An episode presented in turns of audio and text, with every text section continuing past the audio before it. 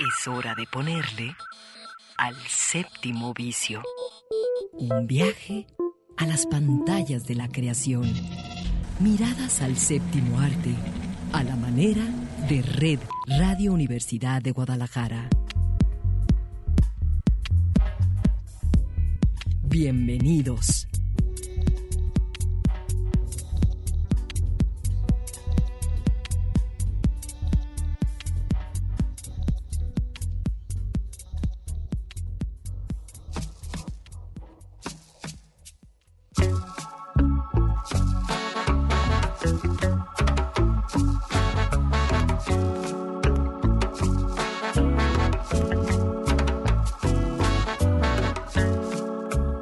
Las 3 de la tarde con un minuto y así comenzamos hoy el séptimo vicio.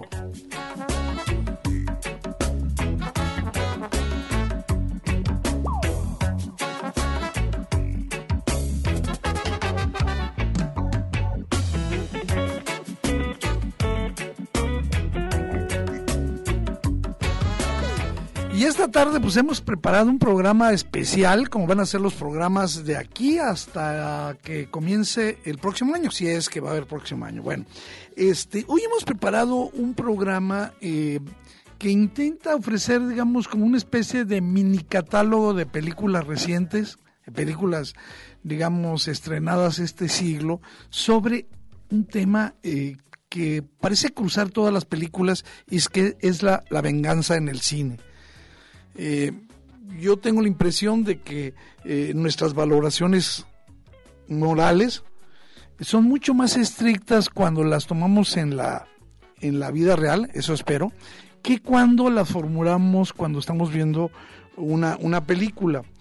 Desde luego que la venganza es un, es un tema, es un asunto, un recurso muy utilizado en el cine y ha dado pie, como vamos a ver ahora, a, a muchísimas y muy buenas películas y yo creo que porque el, el tema permite innumerables consecuencias eh, dramáticas y sobre todo eh, casi un acercamiento automático con el espectador, ya que, vamos a poner un ejemplo, eh, el personaje principal le matan a la esposa, a los hijos, a la familia, y en ese sentido, cuando el, este personaje intenta cobrar eh, venganza, el espectador ya está identificado con este vengador, y, digamos, el punto de partida no es nada racional, es sumamente emocional. Ahí tenemos un, ejemplo, ¿no?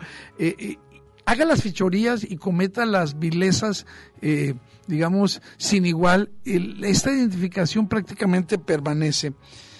Y, y luego también hay que decir que muchas veces los antagonistas, los enemigos, a, a los que fueron los causantes de tanta desgracia, pues también al final de la película son arrojados al precipicio, quemados o incluso eh, invitados a morir de, un, de maneras bastante creativas. ¿Qué es lo que ocurre normalmente en el público? Pues el público aplaude, el público celebra que se cumpla la venganza, el público se siente aliviado, incluso creo que alegres.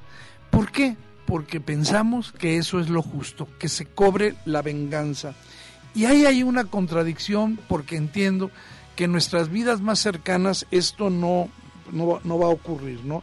Hay que decir que en, la, en, el listado que vamos a proponer hoy se van a repetir varios directores porque justamente la venganza es el caso de Quentin Tarantino, es el tema de la mayor parte de sus películas, pero también David Fincher, los, los Cohen y otros directores. No es cuestión de épocas, no es cuestión de culturas, y yo creo que la violencia eh, como uso digamos, eh, incluso frívolo, del uso frívolo de la violencia, se va a insertar en las películas sobre venganza.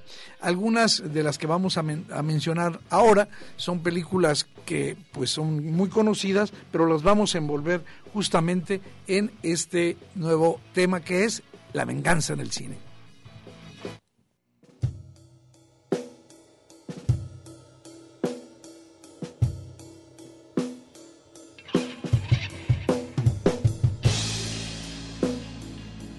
Bueno, quiero comenzar con una película del año 2000, para em, empezar el siglo con una película, a mí en lo particular es una de mis películas favoritos de Christopher Nolan, que es Memento.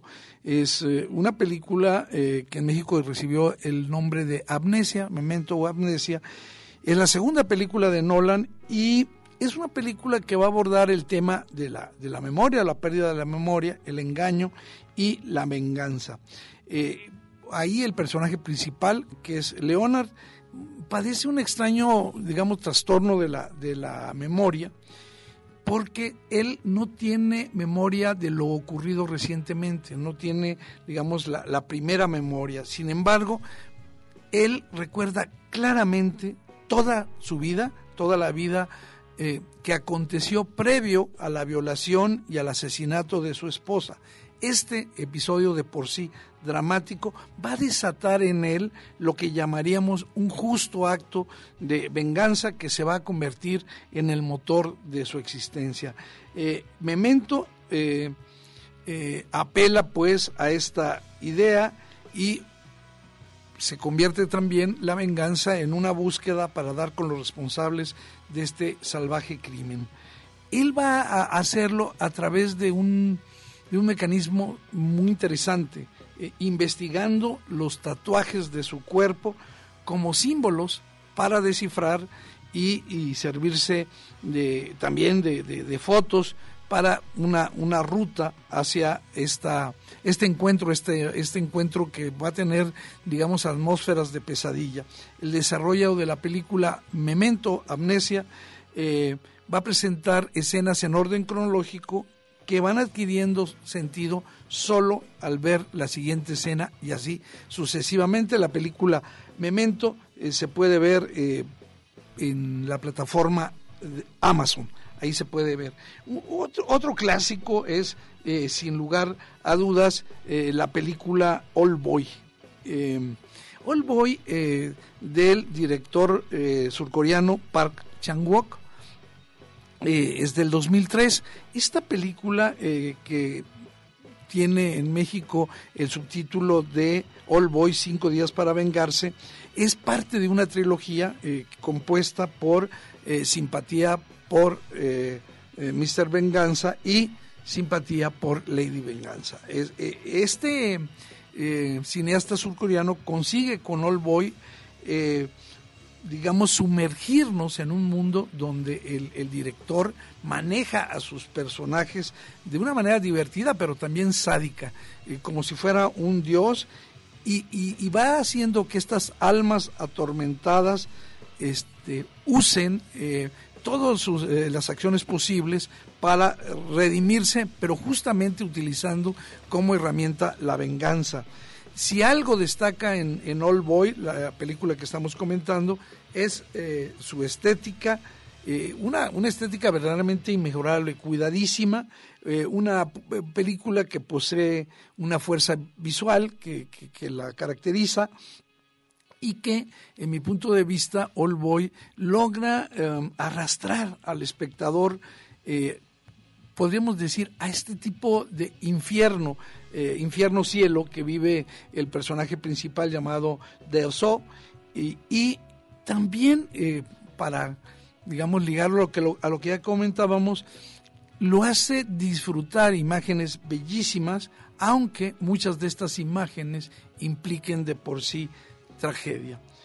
All Boy es una mezcla bastante eh, fascinante de violentas reacciones, reacciones siempre eh, vinculadas a la naturaleza humana eh, y en una producción de altísima calidad, un, un thriller verdaderamente magistral que yo diría que obtiene de los presupuestos de la tragedia griega una, una historia verdaderamente retorcida de venganza, de venganza, también por supuesto de redención, y que tiene secuencias inolvidables. All Boy es una obra imprescindible que es posible que provoque lo mismo animación, admiración que odio.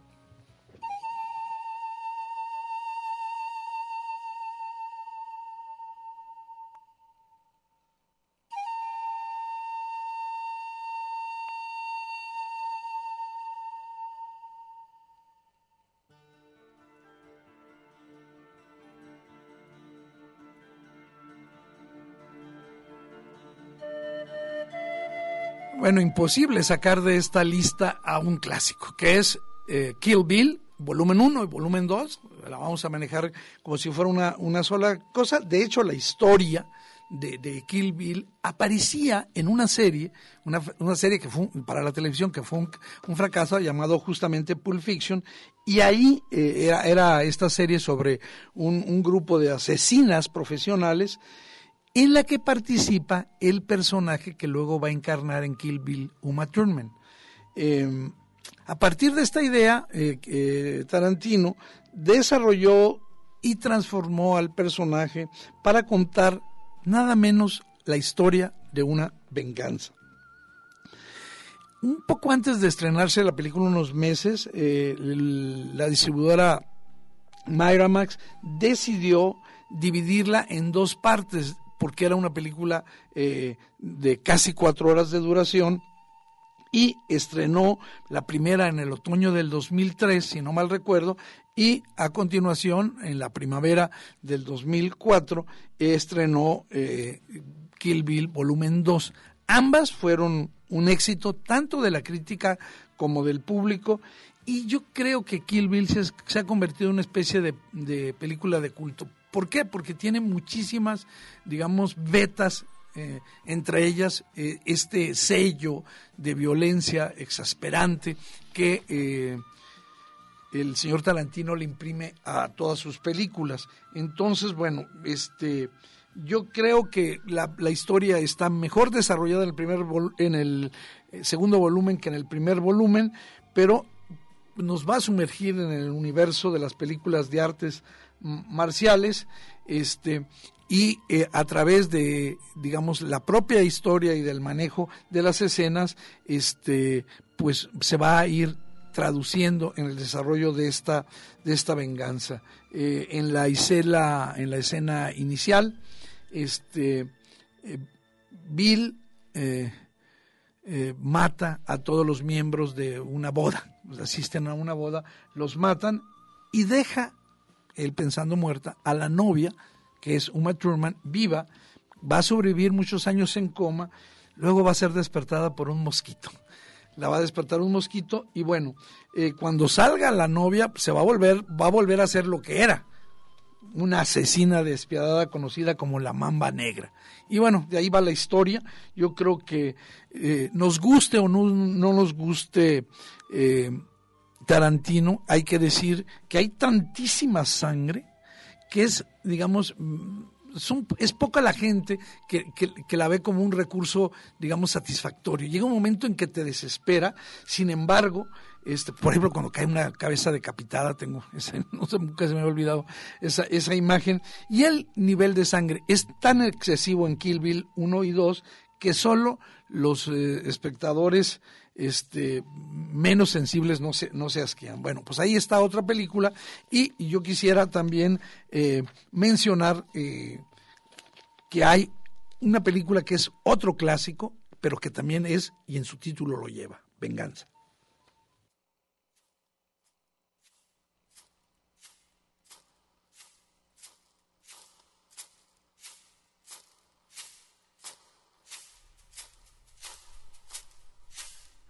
Olvidé comentar que Kill Bill, el volumen 1 y 2, quienes tienen la plataforma Claro Video la pueden ver. Y bueno, ahora vamos a, un clásico de clásicos que es B de Vendetta. B de Venganza, eh, película que está en dos plataformas, tanto en Netflix como en Amazon Prime. Esta película, este, en su tiempo, adaptada de una novela gráfica, este, por los que eran entonces eh, Larry y Andy Wachowski, ahora son Lana. Este, ahora son ellas, ¿verdad? La historia está ambientada, la historia de B por de, venganza, eh, está ambientada en Inglaterra en un futuro más o menos cercano, en un mundo antiutópico, donde hay una dictadura opresiva, guerrera, encabezada por el canciller Adam Sutler, interpretado eh, por John Hart, y bueno, en este escenario se van a insertar eh, dos personajes similares, extraños, que se van a encontrar. Evie, Evie y Evie y B, ¿verdad?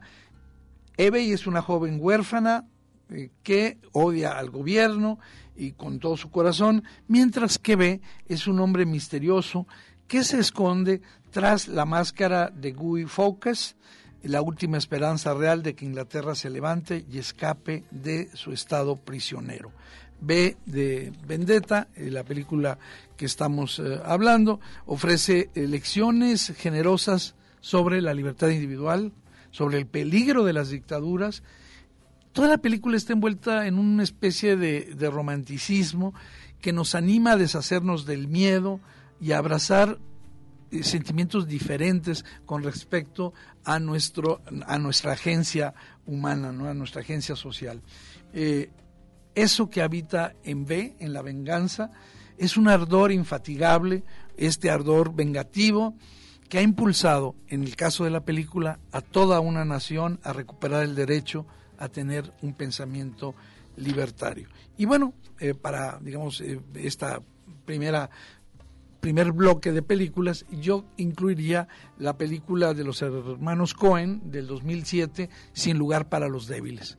Sin lugar para los débiles es una adaptación también de una eh, formidable novela, lo comento porque ya la he leído, que se llama No Country for All Men, que es el título original de la película de Cormac, eh, Cormac McCarthy.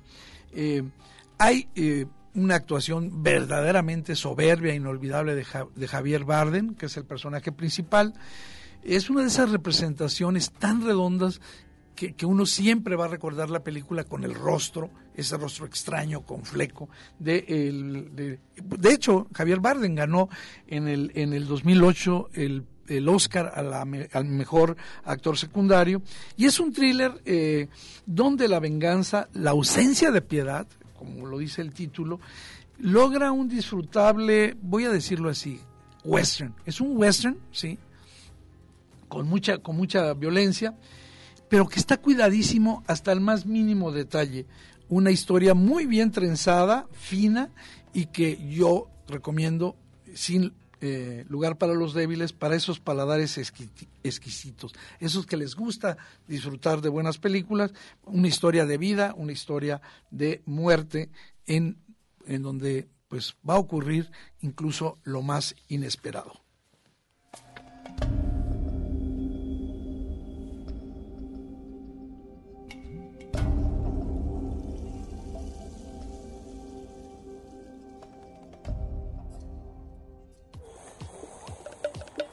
El séptimo vicio. Mirada encendida en imágenes múltiples.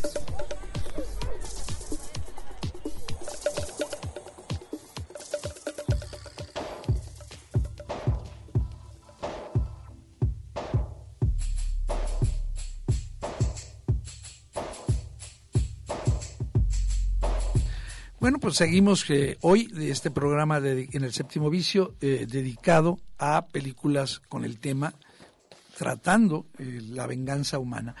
Una película verdaderamente extraordinaria. Hay dos versiones. Yo me voy a quedar con la versión eh, sueca, la versión de, dirigida por Thomas Alfredson del 2009, de una película titulada Déjame entrar. Aquí el asunto de Déjame entrar es la historia, digamos, de un amor preadolescente entre un niño maltratado por sus compañeros de la escuela y una jovencita vampiro. Eh, la película, digamos, está toda bordeada de violencia, de crueldad y va a proponer a la venganza como un ejercicio arriesgado, pero también muy honesto. Es decir, lo mejor que puede hacer aquel individuo para defenderse es vengarse. Eh, también hay que decir que es eh, un acercamiento a un primer amor, eh, ese primer amor que se convierte en un misterio, algo destructivo, también adictivo, y por otro lado nos va a describir el conflicto entre padres e hijos, no como la típica confrontación generacional, sino como un proceso de destrucción casi mecánico, biológico el crecimiento de los hijos, en esta película Déjame entrar, significa también la muerte de los padres. Eh, Déjame entrar, eh, la primera versión, eh, yo creo que también la segunda, la segunda, si no me equivoco, el personaje principal es Claude Moretz, pero esta cautivó a los seguidores del cine de horror allá en el 2008 y para mí, más que una película de culto, se convirtió en esos clásicos instantáneos. Una película sobre vampiros, clásica, una película que, insisto, también utiliza la herramienta de la venganza, porque tiene un estilo muy, muy frío, pero también sutil, para presentar la historia, esta historia de vampiros entrelazada con inocencia infantil y los cambios de la adolescencia. Eh, creo que es una película que no, no hay que perderse por ningún motivo, déjame entrar.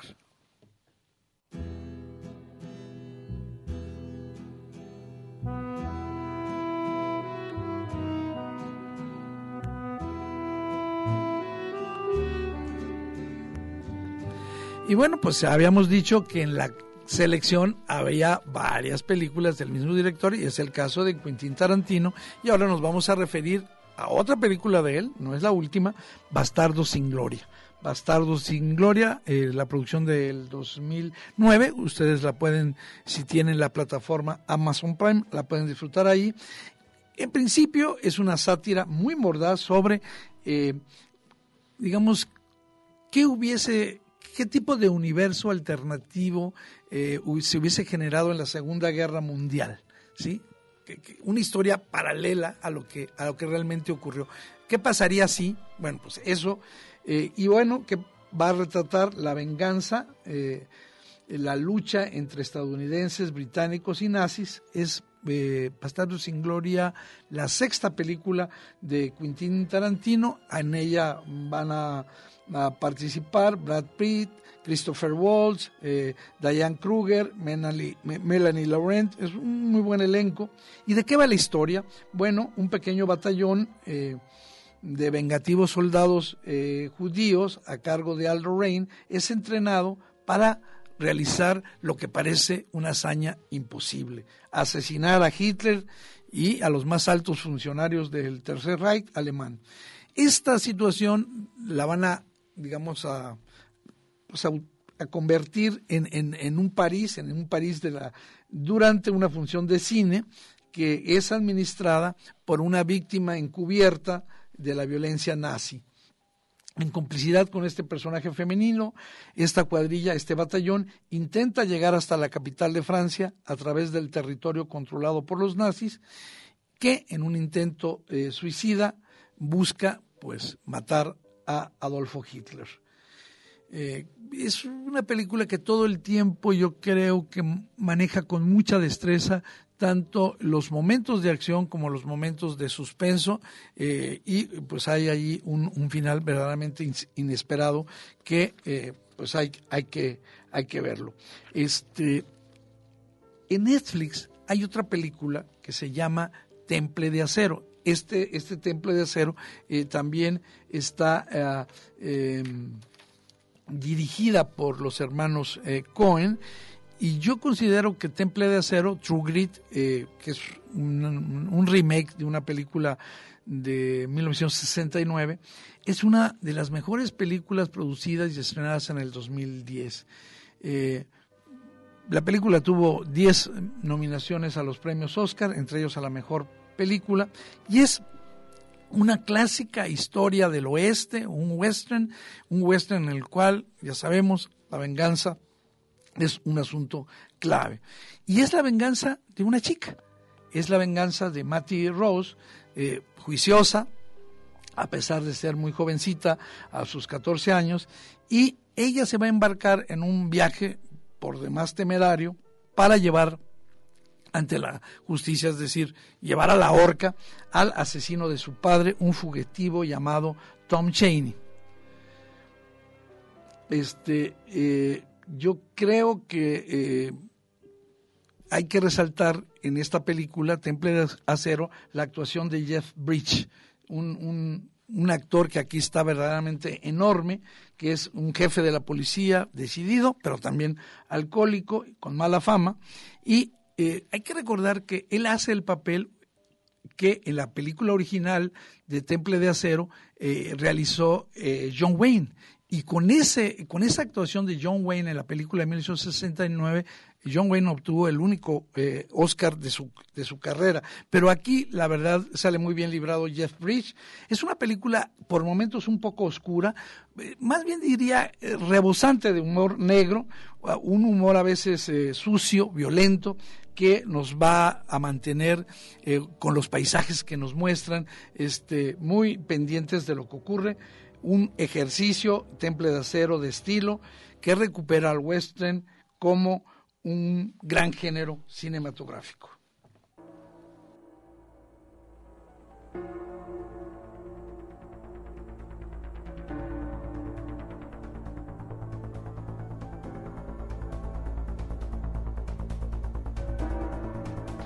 ¿Y cómo no poner en esta selección eh, La chica con el dragón tatuado eh, de David Fincher, eh, película que podemos ver en Netflix y Amazon Prime? Bueno, pues sabemos que esta película está basada en, una novela, en un bestseller mundial de Stieg Larsson, y la versión de David Fincher, digamos, le quita a, la, a la novela original, este, digamos, todo su esqueleto, deja, digamos, nomás la carnita, para eh, crear la chica del dragón, pero no crean que es una copia al carbón de la novela. Es una adaptación, eh, como creo yo que deben de ser las adaptaciones, eh, una narrativa que tiene sus propios estilos, que sí tiene la raíz en la historia y que yo la verdad cuando la vi este, cuando me la había anunciada, dije, ¿para qué eh, volver a hacer una película? Porque ya había una versión original de esta, eh, de esta novela de Steve Larson eh, que se llamaba Los hombres que odiaban a las mujeres, una película sueca dirigida por Nils Arden Oplev y con la actuación de Naomi Rapaz. Aquí eh, Rumi Mara hace una actuación verdaderamente eh, soberbia y la película eh, La chica del dragón no tiene nada que envidiarle a la versión sueca. Ambas van a contar la misma historia, una historia básica, la historia de Lisbeth Salander, uno de los personajes que realmente cautivó un, digamos, un icono pop que cautivó a los espectadores yo creo que ponernos a contrastar las actuaciones de Naomi Rapaz y de Rooney Mara, yo me quedaría con la, con la de eh, Mara solamente por algo, no porque sea mejor en sí la actuación, sino aunque las dos son muy buenas y son diferentes, eh, la, la Lisbeth Salander de, de Rooney Mara es más simpática, sobre todo más vengativa y despiadada. Muy bien, pues aquí está otra película, La chica con el dragón tatuado, que pueden ver en Netflix y Amazon. Y una más.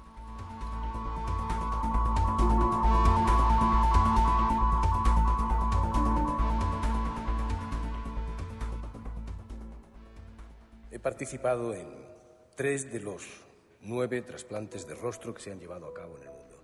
He bautizado con el nombre de Gal la piel artificial en la que he estado trabajando los últimos años. Esta piel es resistente, por lo que supone una barrera natural. Naturalmente, he llevado a cabo un riguroso control de calidad de los tejidos implantados en mamíferos. Y los resultados han sido espectaculares. Está loco.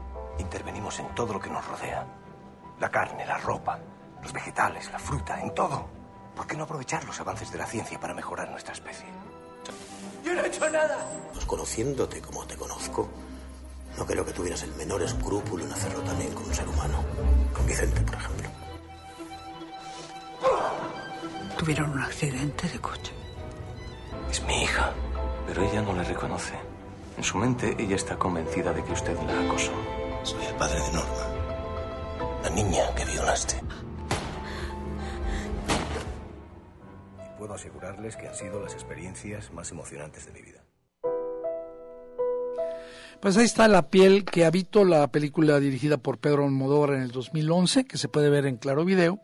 Y yo creo que aquí uno de los personajes eh, de Almodóvar eh, más, eh, no sé, yo digo repugnantes, por decirlo menos, es este doctor Robert Legrand, interpretado magníficamente por Antonio Banderas, y yo creo que lo, mejor de este thriller es eh, eh, el que logra, eh, digamos, atravesar varias temáticas.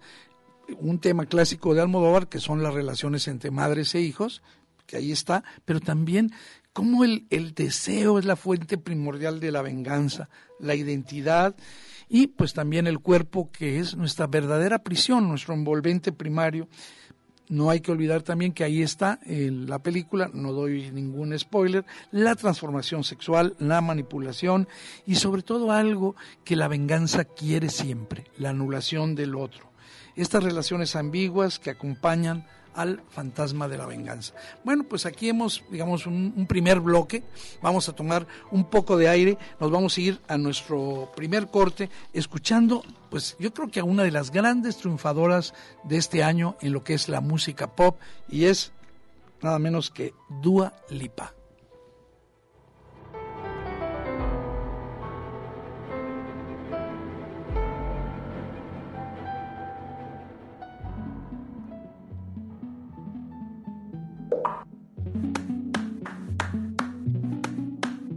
You came around, I was doing just fine. Usually, usually, usually, I don't pay no mind. And when it came down, I was looking in your eyes. Suddenly, suddenly, suddenly, I could feel it inside. Tentaciones visuales y placeres mundanos en el séptimo vicio. Únete a las navegaciones caprichosas sobre la producción audiovisual en el séptimo vicio.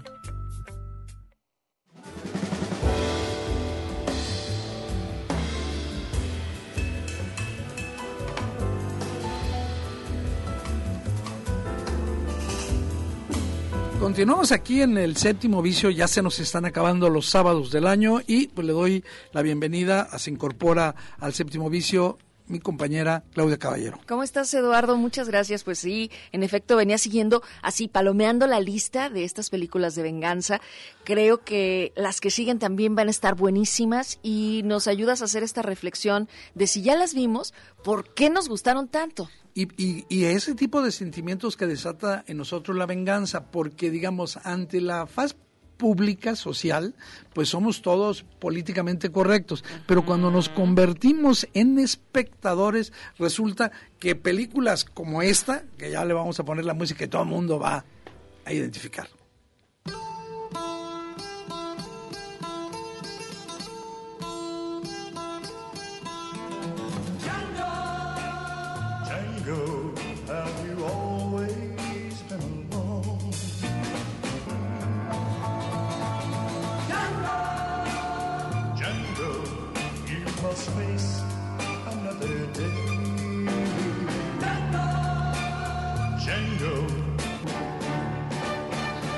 Pues sí, que no se acuerda de Django desencadenado eh, del 2012, esta película que se puede ver en Netflix y que yo creo que aquí hay, digamos, dos cosas. Sí es una historia de venganza, por supuesto, ya habíamos comentado, eh, Claudia, que... Ese es nuestro hilo conductor. Y sobre todo que de Tarantino, ¿no? Tarantino parte del hecho de que hay una furia interna en alguien y destructiva y eso pues lo digamos, resuelve buena parte de sus películas. Pero creo que en particular esta, eh, Django desencadenado, quizás sea la primera historia de amor real este, filmada por el propio Tarantino. Sí, ¿eh? sí, sí, la, pareja de que hace Jamie Foxx y, Kerry Washington, ¿no? Sí, un matrimonio de esclavos que son vendidos y que, eh, digamos, eh, bueno, hay que decir que toma el personaje de Django de la película de Sergio Corbucci, el propio, el propio tema de la película, la película de 1966, este Spaghetti Western,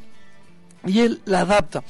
El, el personaje que sale como Django en en la, película original, a los 71 años salió en, eh, eh, hizo un pequeño cameo ahí franconero. Bueno, yo creo que esta pareja de Django y su novia, que por cierto tiene un nombre de veras para aprenderse, Bromilda von Schaft se llamaba, ¿eh? ¿Qué tal? Qué buena memoria. un amor, un amor verdaderamente eh, pasional que no puede ser, y esto me gusta mucho de la película, digamos, encadenado a la esclavitud. Es el amor, no es ni siquiera el físico de ellos, sino eh, no, no, no permiten que este amor se quede encadenado. Y este, bueno, hay un personaje ahí eh, interpretado por Bruce Dern, este, que es el, dueño y que pues e, esta confrontación con, con este personaje es muy importante.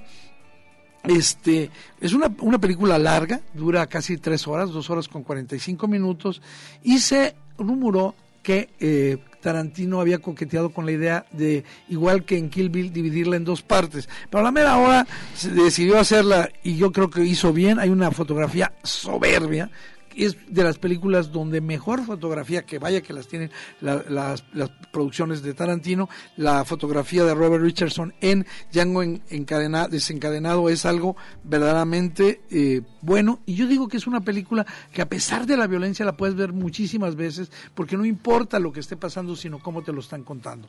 Bueno, este, yo me iría a, a, otra de la de películas de la lista, este, mi querida Claudia.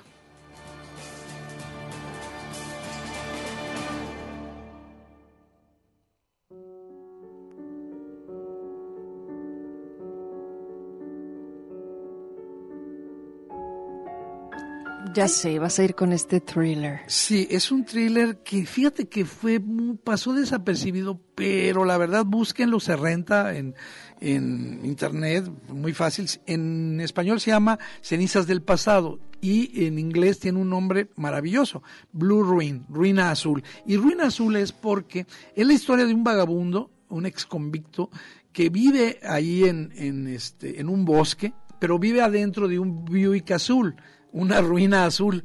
Y ahí vive, ¿no? y él lo único que intenta es vengar la muerte de sus padres.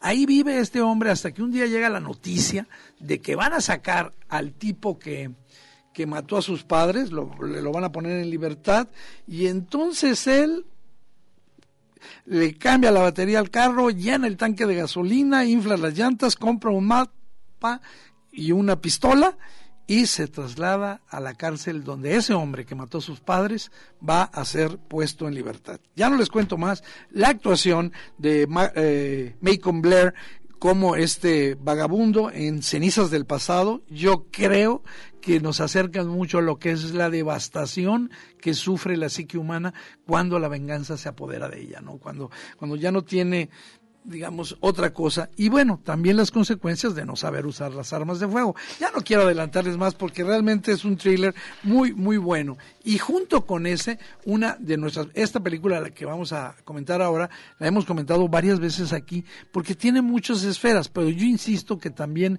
es una película de venganza y me refiero a la película de David Fincher del 2014 que se llama Gone Girl. Es una historia en la que una mujer desaparece y pues pronto se presume que, que está muerta, pero es su matrimonio el que acaba diseccionado ahí en la mesa de autopsias de esta película que dirige David Fincher. Que en español le pusieron perdida, no me parece mal porque es la, digamos, una chica gone girl, una chica que se fue, me parece que ahí sí está aceptado. Es una adaptación para quien quiera buscar la novela.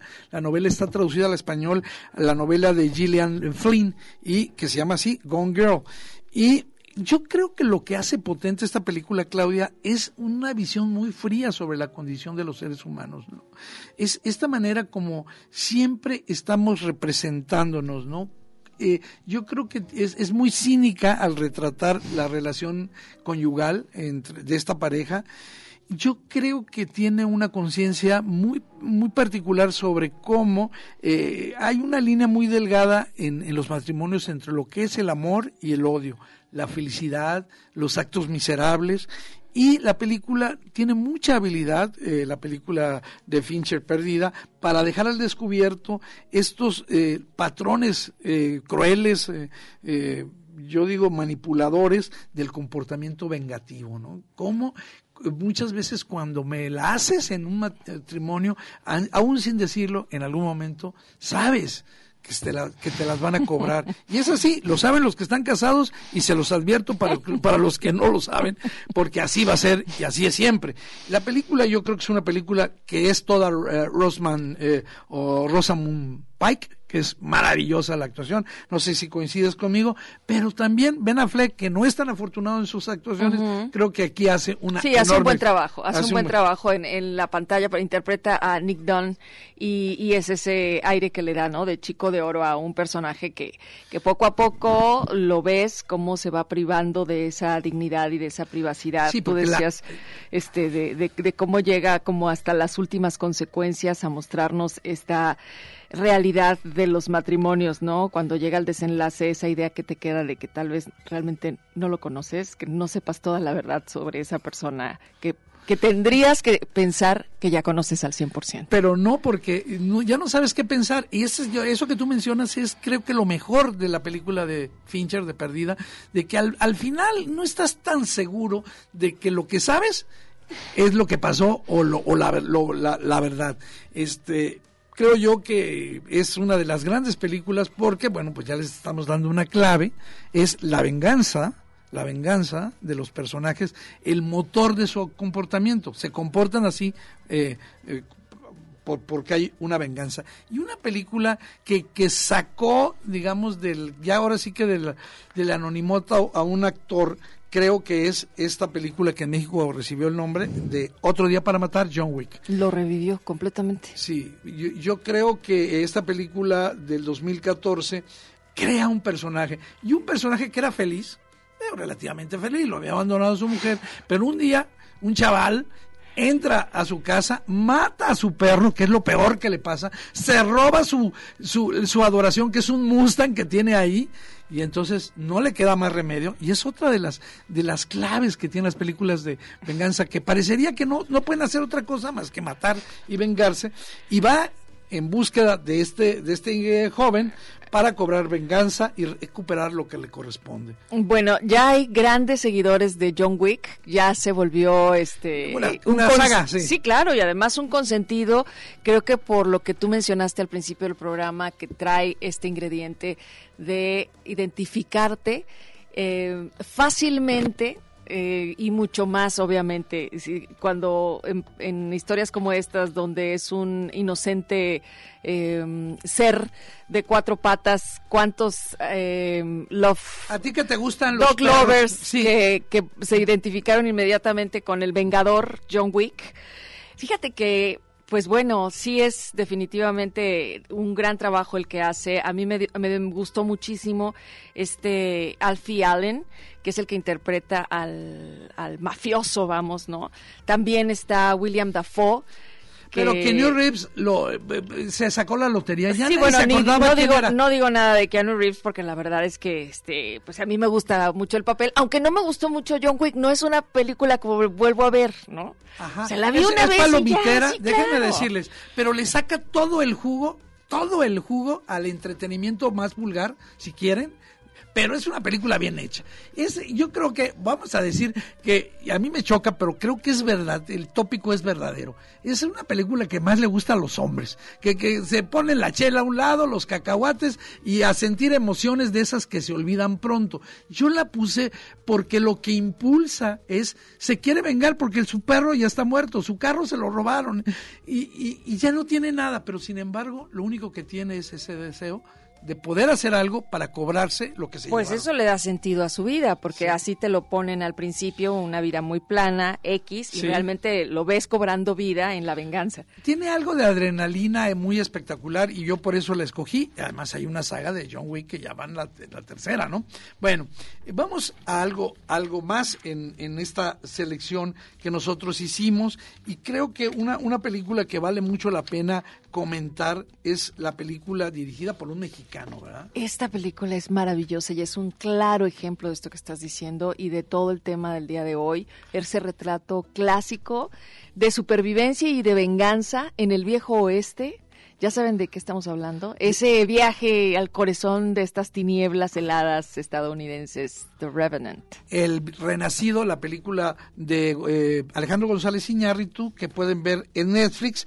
Eh, yo creo que tienes toda la razón, porque es una película que de, a poquito nos va envolviendo. Digo de a poquito porque la primera escena, en la primera escena ya vimos algo tan violento que no vamos a olvidar nunca. Eh, González Iñárritu yo creo que va a crear un, un, retrato muy visceral de esta resistencia humana a sobrevivir en condiciones casi intolerables, ¿no? No solo la nieve, eh, las hay un personaje interpretado formidablemente por Leonardo DiCaprio que ahí le roban por muchas veces eh, en el aviador el, Oscar, pero es, una gran actuación, una película de dos horas y media y eh, bueno, pues él es atacado por un, oso, dejado muerto por unos hombres, él era un, digamos, un cazador de pieles y es testigo del asesinato de su propio hijo. Imagínense todas estas condiciones. La película ocurre en la década de 1820 en las rocallosas, allá en, en esos parajes inhóspitos, y su venganza está motivada por solo un, motivo, por una sola razón, librarse del dolor devolviéndoselo este a quien se lo infligió. Es en los primeros cinco minutos, y tú lo decías hace rato, con esa excepcional fotografía de Manuel Lubezki, que te deja ya agobiada la escena, una escena de, carnicería, ¿no? Con flechas, con hachas. Y, y está Glass, el personaje de, que interpreta a Leonardo DiCaprio y sus compañeros cazadores de pieles, liderados por este capitán Andrew Henry, que hace Dom Hal Gleason. Y son atacados por una banda de, de nativos americanos. Y tú decías, sí, es una película de venganza, de violencia, pero no. En realidad el corazón de la película es, es, es, es está en otra capa más interna, ¿no? ¿Tú, dónde lo ves? A mí no me gustan las películas violentas, Eduardo. Yo le saco la vuelta, trato de ver la menor sangre posible. Y cuando yo vi The Revenant, estaba impresionada, no pude parpadear, pero dejé, eh, es decir, entraban esas imágenes pavorosas y se, te, se me hacía el estómago como nudo, pero yo sabía que, que estaba llevándome una historia por también la sorpresa de todo lo que iba apareciendo y de lo que iba a ser capaz este personaje que no creías que fuera ni siquiera a sobrevivir. Sí, y eso está combinado con un, esta espectacular fotografía de la, de la crueldad de la propia naturaleza, de lo impiadoso del clima y de, una imagen increíble de una mm. estampida de bisontes ahí que están viendo, los bisontes que son plaga, no lo estoy hablando, entonces en 1820 eh, lo eran más y ahora lo siguen siendo. Los, el, bisonte eh, pues se reproduce de una manera eh, bastante genial. Ahí está en esta selección la película El Renacido de González Iñárritu en Netflix.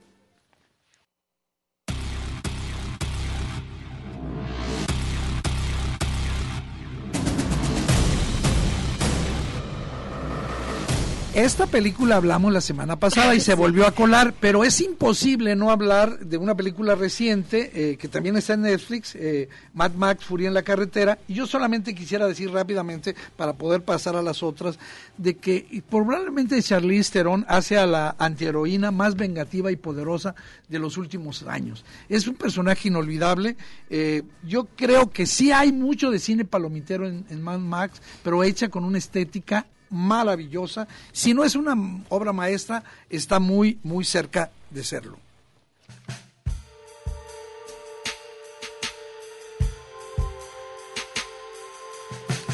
Y Claudia, pues eh, nos queda tiempo para dos películas más y ahí las tenemos listas ya. Pues Nocturnal Animals. Si ustedes no la han visto, ya, la sí, vean esta película. También se les va a hacer el estómago en algún momento así como este eh, un poco un poco este duro. Es la segunda película de Tom Ford que ganó el premio del jurado en el Festival de Venecia en el 2016. Es un drama, es un drama total, es, es un drama con thriller, ¿no? Sí, es, es la historia de una mujer, Susan Morrow, eh, digamos, interpretada maravillosamente por Nicole Kidman. Es Amy, eh, Adams, perdón, Amy, Adams, discúlpame, por Amy Adams, y ella trabaja en una galería de arte y pues está ahí, vive en una relación sin amor, está casada ahí con su marido pues sin mayores. Pero un día su expareja, precisamente se llama Edward, le hace llegar una novela que está a punto de publicar y le pide su opinión. Pero ¿qué pasa? Mientras ella la nos la va leyendo, yo diría, y vamos viendo lo que ocurre en esa historia, que puede parecer como una historia paralela, ¿no? Y que va a ayudarnos a, digamos, a tener como otro mundo. Un hombre busca vengarse de los lugareños que mataron a su mujer y a su hija. Y bueno, ella empieza a establecer conexiones con el mundo real. Y ahí está una historia con tres líneas argumentales y yo digo que eh, todos confluyen en un punto, la debilidad del ser humano, la debilidad este, de cómo nos abrazamos a esa debilidad, cómo huimos de ella, cómo la negamos, pero también cómo la convertimos en venganza y, y, cómo la venganza nos destruye, nos compone, cómo nos va a definir. Porque en esta historia que sí te atrapa, yo creo que te atrapa, hay muchas cosas muy, muy importantes. Pues sí, eh, tú acabas de decir, es una historia que, que te va a dar de, de diferentes lugares y las interpretaciones de verdad sostienen en muy buena parte la película. Hay un, hay un personaje que es el policía que hace Michael Shannon, ah, que es soberbio, es impresionante. Eh, ya lo dijiste con Amy Adams. Em, creo que yo recuerdo mucho de esta película esa identificación que tiene el personaje de Amy Adams, que es esta mujer que tú decías que trabaja en la galería de arte. Susan Morrow. Sí, con su mamá. Que ella tiene esa pelea de yo, por supuesto, nunca voy a ser como mi madre, yo nunca voy a elegir como mi madre. Y llega un momento en la película. Que se parece mucho Ella misma se da cuenta de cuánto se parece a su madre. Oye, y para cerrar, una película reciente que se puede ver en HBO este que se llama El seductor de Begillet, dirigida por Sofía Coppola. Eh, una historia que está ubicada en 1864 durante la guerra de secesión allá en un colegio femenino, en una especie de internado eh, en, el, en, el, sur de los Estados Unidos. Las alumnas viven ahí refugiados del exterior, donde pues corren peligro, no, no pueden salir, recordarás que no pueden salir. De pronto descubren un soldado herido, y deciden pues llevarlo a la casa. Sí, nomás que el soldado era enemigo. Así es, sí. Pequeño y, detalle. Y esa institución, al entrar este individuo, pues va a despertar, va a potenciar las tensiones sexuales, las rivalidades peligrosas entre las mujeres, que hay que decir, tienen mucho tiempo de que no conocen a un hombre. Y bueno, pues yo creo que aquí hay algo muy bueno en la película de Sofía Coppola, es un mensaje feminista, ¿no? Muy apropiado y eh, pues eh, yo diría que eh, hay, hay muchas maneras de acercarse a este hombre por cada uno de los personajes de la película. Sí, es que son de diferentes edades, Eduardo. Entonces esa trama lo que hace, o lo que hace Sofía Coppola con esa trama es que utiliza estos personajes que son diferentes en edad para evidenciar ese modo y en el que la presencia masculina les afecta a cada una y en ese entorno, ¿no? Que está entre relaciones de mujeres y cómo cada una usa la venganza como una forma de recuperar sus deseos. Sí, y ahora que hablabas de actuaciones, bueno, pues potentísimas las interpretaciones. Ahora sí, de Nicole Kidman, que es, digamos, elegante, solemne, eh, Kirsten Dunst, sometimiento y desesperación, y El Fanning, que es la sensualidad, el deseo, un magnífico trabajo coral que pues donde eh, quien sale peor parado es el pobre soldado, que es eh, Colin Farrell, pero no trabaja mal. Una película exquisita, muy sofisticada, con un manejo de la luz maravilloso que recomendamos mucho, la pueden ver en HBO. Ya se nos acaba el tiempo, simplemente decir, Claudia, que es un listado yo voy a tratar ahora mismo de poner este listado en nuestras redes sociales, en, Facebook particularmente, Radio de Gel Séptimo Vicio, ahí lo pueden encontrar, y decirles que a partir de los próximos tres sábados vamos a tener programas especiales con lo mejor del año. ¿Sí? Para que estén pendientes aquí en punto de las 3 de la tarde en el séptimo vicio. Este ejercicio de redes va a estar bueno porque te apuesto que le van a seguir a tu lista y eh, vas a ver en un ratito ya cuántos van a ser de estas películas. Y nada más para el día de hoy, pues fueron más de 20. Así es. Bueno, pues muchísimas gracias a todos los que nos siguieron hoy aquí. Fíjate que, este, pues, no es porque a mí me guste ni sea fanático ni mucho menos, pero Taylor Swift lo vuelve a hacer. Acaba de publicar otro disco. Si eres fanático. No, acaba de hacer otro disco después de Folklore, que era una joya, y escuchen esto. Con eso nos vamos. Eh, Claudia, un abrazo. Buenas tardes, hasta luego. Hasta el próximo sábado.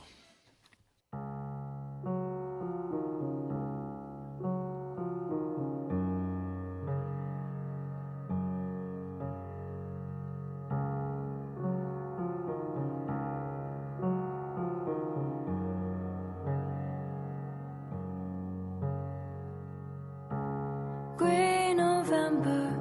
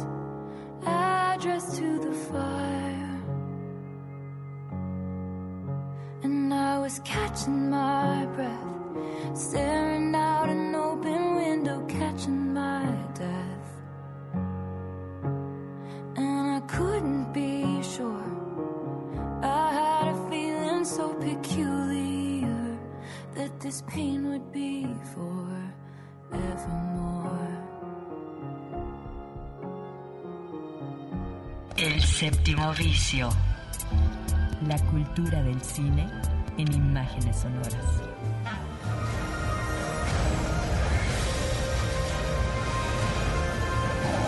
Miradas al séptimo arte, a la manera de Red Radio Universidad de Guadalajara. Escúchanos todos los sábados desde las 3 de la tarde. Hasta la próxima.